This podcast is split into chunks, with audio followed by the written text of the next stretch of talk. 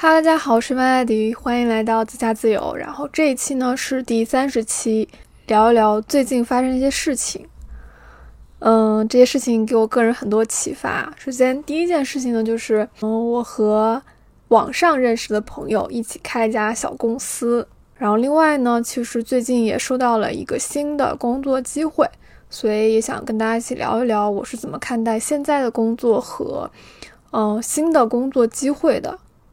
然后就是，嗯，这个月读的一些书，还有对目前的运营的一些内容的一些思考。好，首先第一个就是这个做 AI 应用的小公司。首先这个经历是怎么样呢？就是最开始啊，我可能也就是个按部就班的这个打工人。然后有一天，我的一个同事找到了我，他说突然要请我吃饭。然后后面他才告诉我说，他想去创业做一新的东西。那当时他想呢，可能他觉得他想做一个叫 prompt，就是提示词的网站。然后我发现后面我接就是接触的很多的技术同事，他们都很想做这个事情。然后当时我也做了一些调查，或者说我我可能我的想法是我没有想清楚。就是提示词它是怎么赚钱的，就是它的商业模式是什么，所以我当时不是很想去做这个内容，但是我有一些想的就新的想法，也跟他们聊了一下，然后我也就也在去做一些前期的准备嘛。其实一个小公司大概的需要的人员差不多就是一个前端、一个后端、一个产品、一个设计啊，基本上是可以跑起来了。那如果呃，有一个全站的开发，它可以既做前端也做也做后端，那也是可能两个人就可以 cover 掉的。其实呢，我本职的工作是产品的工作，在这段时间，我开始使用一些就是我可能之前看设计用了很多遍的，用的很熟练的一些工具，然后自己在琢磨怎么做，我发现做出来真的是还是有差距的。但是我也是在慢慢学习和摸索。然后呢，和我一起合伙的这些朋友呢，他们也觉得有这样就已经不错了，就不用再花钱或者再去找一个，呃，类似于设计师来去帮忙来做了。所以刚刚说到，就是最开始这个想法起因是别人来找我，对吧？结果后面我们发现来找我的这两个朋友呢，他们好像在忙于自己工作其他的事情，就没有开始继续合作下去了。然后有一天我发现我的那个。打开 Open AI，就是这里面多了一个两千五百刀的这个 API，我就想啊，这个好像不用就浪费了。因为刚开始的时候，我是想去说申请这些 API 的话，就是它会有一个叫呃 Startups Fund，就是你如果有一些想法，然后你提交 Open AI，它是可以给你一些免费资源的。然后当时申请到了，后来想就是这个好像不用有点浪费啊，因为它是有一个期限的，你如果不在这个时间前用完。那它就会你就就用不了了，所以当时呢，我就在一个技术网站上去发了一个帖子，就说啊，我现在有个想法，然后我这个想法是做什么的，然后希望找什么什么什么样的小伙伴跟我一起来做这个应用。结果很出乎我意料的呢，就是当时有十几个人来加我啊，说想跟我一起来做，最后判断出来有有三个人是可我们是可以一起合作的。有很奇怪的人呢，其实也有，就是比如说 他上来就问我这个账号卖不卖，就是他觉得你这个账号好像有利可图啊，这是其中一个。然后也有一些呢，他就是说，嗯，他觉得这个很感兴趣，他希望说能跟我合作，但是呢，可能我把我的资料，就比如说我当时已经画好了图，我把我的交互发给他看了以后呢，他就没有再跟我联系，就下一步联系了，所以这些人我也排除了，就是。可能在整个沟通对接中，我没有那么积极，因为因为其实我的第一个，就如果我要用产品的那种漏斗模型，其实我已经有十个人了，我并不要，并不需要说这十个人都漏到最后，我可能要找跟我比较合得来的那些人。然后有一个也很神奇，他其实他也是一个自己的独立开发者，然后他甚至有一家公司，然后他跟我说，他希望我。和他合伙一个项目，然后这个项目呢，他想做一个 AI 的这个占卜师，或者是说 AI 的这种算命测试这种，但其实跟我的方向是有点偏差的。然后他就是上来就直接问我要不要把我的这 prompt 的词发给他之类的。其实他的整个团队已经搭起来了，就是他也有一个比较好的经验，就是他其实已经有成熟的上线的 iOS 应用，然后他们有设计有运营，然后他可能想要从我这里获得的更多的是，呃，我的整个想法的 idea，所以我当时跟他说，嗯，暂时我还不想跟他们直接合作，因为我已经找到合适的，嗯，合作的朋友了，因为当时他上来就直接找我要。我的那个想法的 prompt 提示词，所以后面就拒绝了。然后还有一个人很神奇的就是他跟我分享他很多经验，就是他说他自己其实在做应用这块赚到了钱，然后呢就及时止损啊。这时候你可能会好奇，怎么赚到钱还要止损呢？他说他关注了很多，就是那种法律，就是网络普法相关的这个账号。然后呢，他后面有一天突然发现他的一个竞品，就是可能是做什么游戏排名的，就是可能是英雄联盟还是什么游戏排名的一个竞品网站，哎，被变成案例放到他这个这个站上了，呃，放到这个这个微信号上了。然后他一看觉得不行，赶紧把这个东西关了。然后我就很好奇，我说问他，我说为什么别人抓到那个人没有抓你啊？他说。他说：“因为那个人好像他的账户上赚了大概大几百万，但是对他来说，他是一有钱就一有收入就赶紧投入到这公司里，所以账上没什么钱，就导致到导致他没有被关注到。我就说这个这个人 其实运气还蛮好的哈。然后后面他就跟我分享了一些他觉得哪些是嗯可能需要注意的，然后他也给我推了一些公众号，我觉得还。”这这个对接就是聊下来还是挺有意思的，但最终也没有跟他合作起来啊。就是他可能他的一个思路是他比较想去赚一些快钱，但是跟我想做的事情好像短期内也不一定能看到说这个东西就就好像能赚到很多钱的样子啊。啊，这是一个。然后后面呢，其实跟我合作几个朋友呢，有一个是。他一开始就有在做这方面，并且他是一个全站工程师，就等于说他是前端后端都可以做。然后，呃，我们就打算说以 iOS 独立开发者的这个身份去做这件事情。然后与此同时呢，其实我也在学怎么去用一些这个这个设计工具啊，去画一些图。呃，我觉得可能一开始的想法。就是这个东西只要能跑起来，呃，然后能感受到好像它是有用的，那可能我们后续才会考虑说再投入一些钱也好啊，精力也好啊，去把界面去做更多的美化。这个是可能我觉得当时觉得，哎，这个找到人了就已经很开心了，但实际上又往后发展了一步，就是因为跟我，呃，就是就是被我这个主题吸引来的有两个人呢。然后他们其实都是，就是全职在家做项目的一个状态。然后他们也有一个很想做的想法，就呃，我们有一起聊嘛，就是说觉得这个想法是可行的，然后是有商业价值的。其实这个想法呢，也源于我一个朋友，然后这个朋友就说他他平时会听一些英文的东西，但是他他的这个过程是先把这个英文的东西转成文本，然后再把文本翻译成音频。所以我们也想去做一个类似于 voice to voice 的这种呃应用，有把这个呃视频识别的，有做 ASR 的识别的，然后也有做就是翻译的，就是把这个字幕翻译成对应的语言，然后也有做 TTS 的，就是这个音频生成的，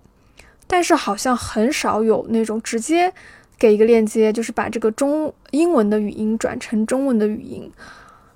另外，好像 to C 的比较少。我我做了一圈调研啊，大部分都是在 B 端，就是呃，我给一些公司或者是呃这种新闻发布的这种渠道，他们去做这种事情。所以当时呢，我们就聊了一下，呃，准就准备开始做这个项目了。但是呢。在做的时候，我们又调研了一些事情啊，比如说做一个网站，你需要备案，然后这个备案呢，它需要有公司资质，然后这个资质呢，又要求你有一个 ICP 的一个呃类似于备案的认证，然后这个认证呢，又要求你有实体公司，要求有三个人三个月的社保等等等等。发现做这件事情的途中遇到了很多小小的问题啊，比如说，呃，我们一开始的这个 API 账号它是有限制的，就是每分钟的这个 request 这个这个呃传输只有三次，后面发现是因为没有绑定付费的账号。所以你会有限制，你绑定了以后呢，就没有这个限制了。但是这个 OpenAI 的绑定又比较麻烦，发现，在公司里做一个产品，和你自己操刀去做一个应用，两个的体感是完全不一样的。作为后者的话，好像你不需要参加什么评审会，因为这时候你就真正的完全的独裁了。然后在这个过程中，其实我获得的成就感是非常多的，就是。嗯，很开心，因为没有人会挑挑你刺，对吧？然后你又能完全百分之百的实现你想要做的一个事情。那有些时候呢，可能会有一些争论和讨论，比如说大家会质疑你啊，这个东西到底能不能赚钱，能不能付费？可能对他们来说，他们接触的这种用户群体是不太会愿意为这个东西付费的。到后面我们达成的一个一致就是。我们如何能用最少的钱，然后就比如说我们去借用其他资源，用现有的已经的东西、已经的已经有的这种宣传渠道，让它尽可能活更长的时间，而不是在短时间赚更多的钱。所以，我们一开始会考虑说，先去做一些实验，看一下它到底有没有受众，以及你的用户的看法是怎么样的。我觉得很。很早以前啊，就是可能五年或十年以前，大家并不会觉得就是在线设计网页，比如说 Figma 在国内的技术设计是一个很好的主意，大家并不觉得这个是一个好的生意。但事实上，现在这个时间点看，它是有价值的。首先，第一步是这个东西得先做出来，然后再找到它对应的一个群体。Figma 最早的时候，我记得是他去给设计系的老师和学生做的这样的一个工具。可能他一开始的这种范围也不是很广，就是受众也是有限的。又说回来，在这段时间的这种沟通，其实也不是很久了。我也是七月初刚开始发这个帖子，所以可能我们也才合作了大概一个月不到。就在这段时间里，其实我也发现啊，每个人性格真的很不一样。我合作的三个人呢，就是有一个就是他就闷头写，然后写完以后呢，他每天都会写，就这个人的毅力实在是太强了。他其实有时候也会加班嘛，但是他会告诉我，就是说，嗯，每天他都会写一点，然后把他今天完成的内容就更新上去。呃，因为我是提前把整个的。文档啊，然后整个的图都已经画出来了，所以我现在的感受就是，好像他每天都在努力的工作，然后我还没有去做一些优化、调整之类的。然后有一些人呢，就像，只就是我最早合作的那个两个朋友一样，就是他们可能我发了一些内容，但他没有任何的反馈。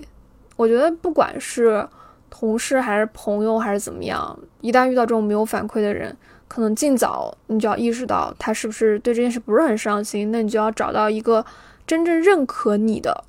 人来跟你合作。我觉得这是我从这次的事件中获得的一个比较大的启发吧。因为我发那个帖子，其实也有些人会反对啊，或者觉得做这个没有什么意思，或者说，呃，不是一个很好的方向。但是找到我愿意和我一起做的人，就是他迈出了加我微信那一步的人，他们是很相信这个趋势的。所以最后一个结果就是，我们都认可这件事情，然后我们付出我们的劳动成本，可能也有一些就是门槛吧，比如说 iOS 的这个开发者的费用，啊，或者说你你注册公司你要办的那个计税的一些费用。呃，等等等等，可能这些钱并不是来说，就对我本人来说，并不是一个很大的成本。我觉得这些是可以接受的。然后这件事情呢，就是我最近发生的一件大事啊，就是跟朋友开始一起合作做一些小的应用。个人觉得还是有使用场景的。然后等最后推出来，我肯定也是会在自己的社交媒体上啊，还有找一些宣发渠道去测试一下。这件事情会让我很激动，因为我之前所有的推广，或者是比如说 B 站上发的一些广告啊，都是别人的产品，但是你自己做的一些东西，你会觉得很不一样。我已经很长时间都没有在工作中找到一种心流的感觉了，就是你可以很沉静的从八点这等到十一点，就一直在做同样一件事情，让你觉得很快乐。真的没有，好像可能刚工作一两年的时候还会有这种感觉，但是做这些事情让我想到了以后不在一个大的公司体系下工作了，我可能想找一些这样的工作，就是自己做起来很开心。的这些工作，因为你知道做产品一个比较比较困扰的事情就是这件事情只要你没做，你就很难评判它是对还是错的，因为你有无数条多路可以走。很多人都会说，那你做 A P T A B test 啊这些，但是 A B test 只能起到就是说一个很细小的。对比就是，比如说 A 你用的什么文稿，B 用的什么文稿，然后他们点击率、转化率怎么样的，你很难决策，就是说这个功能你做不做，就是这个功能如果你做或你不做，你的效果会怎么样？每一个决策都会影响到这个产品未来的走向。但是这个决策谁来拍呢？一般来说都是你要说服你的领导，或者是说服你的同事来支持你。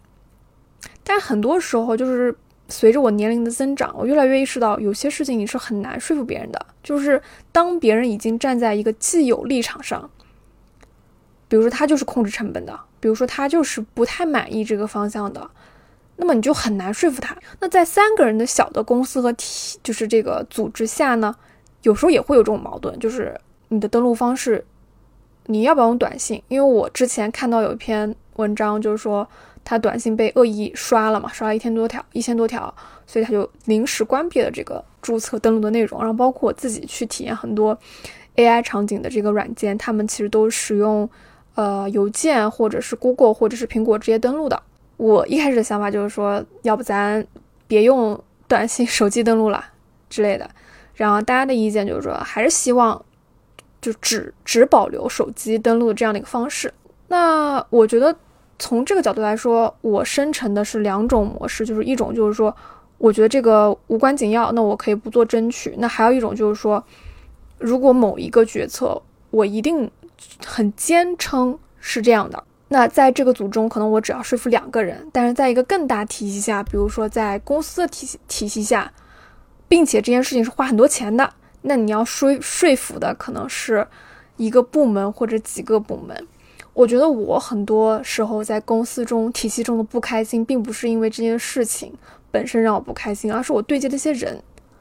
就是他们会站在一个对立面，或者是已经预设好的角度来拒绝跟你合作。我觉得很多时候这种事情你是很难靠自身的改变去做的。就是你自己再怎么态度友好，或者是你收集了很多资料经验去去做这件事情，你也很难做得出来。所以这个是我自己体会的，就是这种一人公司或者三人公司 vs 某一些的大厂的这样的一个合作的经历，就是组织的复杂度是完全不一样的。然后就说到第二点啊，就是刚刚提到的，就是有一份新的工作的机会。因为这个工作的机会呢，可能两份工作待遇差不多，然后一个会在一个比较知名点的，就这个新的岗位是在一个比较知名的互联网公司，然后做的事情呢，也是比现在更有趣的一些事情。我后面觉得还重新思考啊，就是这个工作的你怎么去衡量它？比如说你的工作时间比较短，那你就可能会觉得这个工作性价比比较高，但有没有可能就是？你并不觉得工作时间短是个优势呢？就如果你的这个精力你希望完全投入到实现个人价值里，你觉得工作做出来东西就等于你的简历能写出来的东西，对来说是实现工作价值的。那在这种情况下，其实你工作时间越长，你越会从这个工作中得到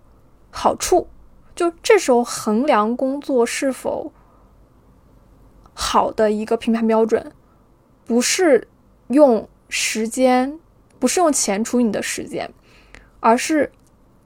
用你愿意在这个工作中花多长时间来衡量这个这个工作是否好。已经不是你工作的越轻松越好了，而是你工作的越开心，你愿意投入的时间越多越好。就像工作本身就是一种奖赏，我我觉得这这句话就很能概括这个如何评估工作好坏的一一件事。就很多人还是停留在他的评估角度，就是说，这件工工作越轻松，我越可以摸鱼，那他越好。但是我现在就思考出了另外角度，就是说，如果这个工作本身你就很有成就感，你会愿意花很长的时间在这个工作上，那其实这个工作是更好的，对吧？那谈到这个工作的对比呢，我又想到一个，就是个人和家庭的一个博弈啊，就是。在一个家庭的角度来说，它其实也像一个两人的合资公司。那在这里，如果有一个人，他工作很忙，他从早上，比如说十点到晚上十一点他才回家，那一个家庭本身的这些需要运营的一些事情，比如说啊，你的一些家务啊，还有一些你的这个呃安排啊，行程安排啊，你的规划呀，就落到了另外一个人身上。如果一个人啊，他可以在公司或者是外界创造更多的价值，那他必然不会把很多精力和心思留在家庭。我觉得大部分的家庭组织基本上都遵循那种男主外女主内啊。我看到的，然后我最近有一个比较好的朋友，然后他他他的这个先生和这个朋友本身都是，啊，我们我们都很好关系啊。他最近孩子刚满月。然后他先生就直接说跟我们说说他的这个老婆可能决定以后要做 freelancer 了，然后要想照多照顾些家庭，啊，要带孩子之类的。就是我能感受到，其实我刚刚说到这个先生，他能给到他妻子很多的爱，在大的家庭决策上啊，比如说购房啊，比如说。呃，像一些婚戒呀，像钱归谁管啊，其实都很听这个女生的。但是我一听到他要为他的这个家庭放弃自己的工作或这些，就是完全投入到家庭的时候，其实我的内心啊，就是我因为我很带入这个场景嘛，我的内心是有一点点抗拒的，就是我我的内心有一些隐隐的觉得不对。我后面在思考，我是不是更偏向于被。做一个职业女性所洗脑，就是我更想在外界和社会上获得这个成就和价值，但是我就是在现在这个情况下，我是很难从家庭中获得明显的这种成就感。其实这段时间呢，我也有我也有一直在思考，就是如果作为女性在职场上，在某个阶段一定会经历一些挫折，或者是。问题的话，你要怎么解决？其实我我们能明显的看到有一些选项，比如说你去做公务员、做老师啊，这是一种选项。就是在你的漫长的职业生涯中，你把你的所有的收益去降低，但是这个持续性是很长的。那这是一种。第二种呢，就是你要尽可能的在你的职业生涯中赚更多的钱，然后这时候呢，虽然你工作时间短，但是因为你在这段时间你赚足够多的钱，它的收益是可以摊平的。比如说。啊，假如说你一个月挣五万，对吧？然后如果你做了前者那份工作，可能你一年才挣五万，那这时候你工作一年就抵得上啊。就我们假如说不收收收税的问题啊，那你就可以抵得上，呃，就是那个收益比较低，但他工作了很久的这样的工作，就是比如说你工作十二个月，可能你就比前者去多，呃，多赚，就就省下来九年的时光，大概是这样的一个道理啊。那还有一种呢，就是说，你不在公司工作，你能通过自己的这种小生意，就是个体户来赚一些钱。那在这一年呢，其实我做一些实验啊，比如说去做 B 站视频，然后去写一些专栏等等等等。其实我后面发现，它的收益是无法支撑我现在的收入的，就它没有办法达到我现在的一个收入水平。然后我最近看到了一本书，这本书叫《东大女生》啊，就是讲的是东京大学女生她们聊的一些内容啊，这种家庭和职场的分工啊之类之类的。然后他们就说，其实最好的模式就是说，你的家里家庭是有人出去工作，然后呢，你的妻子的收入，他其实只要花其中的一部分去承担家庭劳动就可以了。但是为什么很多男生他更希望于就是让妻子在家里工作呢？其实一定程度上是因为他就是这个男生本身的家庭的养育环境就是他的母亲是全职的，所以他的从小到大世界观中女生是应该留在家里的。我觉得这也同时造成了就是现在的很多独生女她很难去面临的一个困境，就是她她需要直面的一个困境，就是说在传统的旧的观念里，女生应该更去投入到家庭里。而不是职场上，就可能在你二十多岁之前，你一直被要求着是你是一个要强的人，你要去获取更多的价值。但是在突然某一刻啊，你你到了某个年龄，你就要开始相夫教子，就是赶紧结婚、赶紧生孩子等等等之类的。我觉得我身边其实听到很多类似的这些话。所以为什么说到这儿呢？这就引发另外一个问题，因为新的工作机会是在北京的。就如果说要承诺这个机会的话，就可能你要去另外一个地方啊，因为我这个播客其实没什么同事听啊，所以我也不会在乎说是否会让他们知道。那在这个情况下，就是说我的家人和我其他的朋友听到这个消息，第一个反应就是啊，那你就要异地了，就是做一个这个好像不太应该啊，等等之类的。但是我个人的一个思考就是说，如果我是一个男生，然后我有一个新的机会要去外地，大家会不会支持？我觉得可能会比我现在处境是会更支持的。然后这个就是第二点，关于一个新的工作机会的思考，就这背后可能也隐藏着我的追求，到底想成为什么样的人？的一个追求，然后第三个就是说，做什么样的内容会吸引大家，然后会获得对应的收益。我最近看到一个内容，他说你发的一些视频或者你做的一些东西，它是你个人品味的外显。就如果说这个内容很多人追逐，它是个很普遍的现象，它就是有商业价值的。但如果你做的是一些很小众的东西，那它就很难在商业价值上获得一个比较大成功，因为大家投广告都会看你有多少粉丝数，你有多少播放量，所以一旦你要做一个可能你个人比较认可的内容，但是你又要权衡说怎么样让更多人去关注到，我觉得这件事情对我目前来说还是一个比较有挑战性的事情。我最近也在思考，就是说视频和播客形式的区别是什么。然后我就发现了一个很重要的问题啊，就如果这个东西是视频，你会盯着这个视频看；但是如果是播客的话，你就没有什么压力嘛，你就像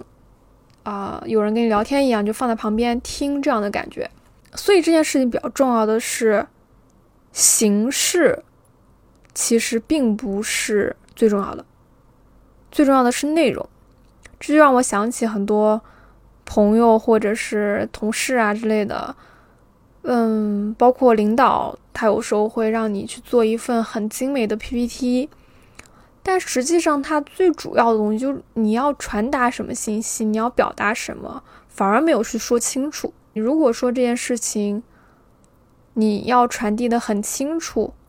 或者是说它的信息的效率足够高，它并不需要一些形式的东西。很多时候我们在做一些很复杂的表格，或者是很 fancy 的这种这个图表，往往会把一些问题变得很复杂。所以我会觉得这件事情会带来一些负面因素，就并不是说这个内容越多越好，你的形式越花哨越好，反而是精简的东西更有价值。然后又想到了最后一个想要说的点，就是。你知道你需要准备什么和不知道需要准备什么，其实是两个世界。嗯，因为作为产品，可能你接触了很多，比如风控啊，然后呃一些条约啊这些问题，所以导致我会觉得这些事情有很多需要准备、需要去规划的。但是因为跟我合伙的朋友他可能没有这些经历，他会觉得好像不需要准备，或者就忽略这一环。然后最后说说，呃，最近看了几本书吧。第一本比较有意思的是讲的是甲骨文的 CEO 叫拉里·埃里森。这本书呢叫《上帝与拉里·埃里森的不同》，是一个一九九九年出版的书。然后我是在这个深圳图书馆，就是从那个自助机上去借的这本。然后这本书呢，其实比起白手起家的商业史，更像是心理学的研究案例和八卦史啊。然后就很详尽的说了这个艾丽森的一些。故事和性格，为什么想起来看这本书呢？是因为